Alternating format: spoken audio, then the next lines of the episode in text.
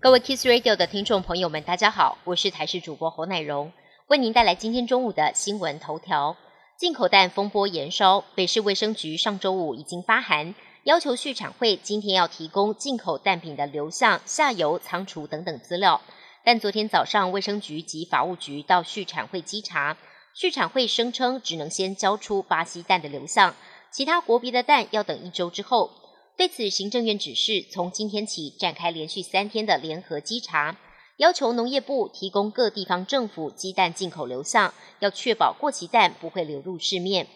中秋节将至，蛋黄酥买气高涨，但因为近日进口蛋风波争议不断，连花莲名店也无辜卷入风波，被指称蛋黄酥使用巴西进口的过期鸡蛋，Google 评论也被洗一星负评。店家则发文解释，他们蛋黄酥用的是鸭蛋，不是鸡蛋，还附上了汇款证明，表示因为要做上万颗的蛋黄酥，光是咸蛋黄就付了近二十万的货款。高雄市环保局为了避免夜间噪音扰人，修法扩大噪音的管制，洗衣店夜间不得烘衣，住商混合区等不在此限。营建工程噪音管制时段不变，加严增设噪音防治措施。汽机车也不得使用未经检验合格的排气管，违者可开罚三千至三万元。环保局近日将报请环境部核定，并于环境部核定之后公告实施。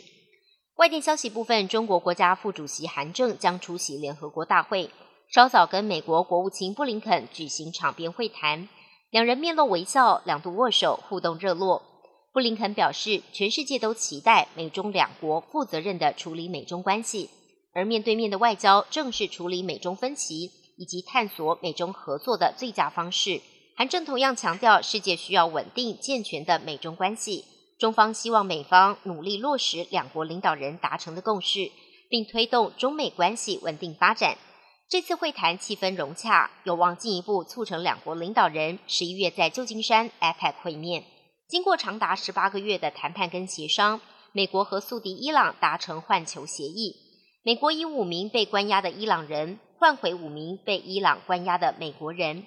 美国还将伊朗在海外的一笔高达六十亿美元的资金解冻，而五名获释的美国人已经离开德黑兰，抵达卡达，准备回到离开多年的家乡。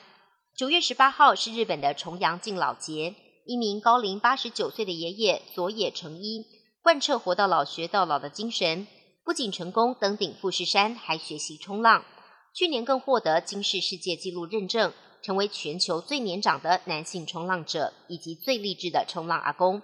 他坦言，从来没有把自己当做老人，尝试新的挑战时，从不觉得自己办不到。也希望借由自己的故事鼓励他人，不管年龄多大，只要有想做的事，就勇敢跨出第一步去挑战。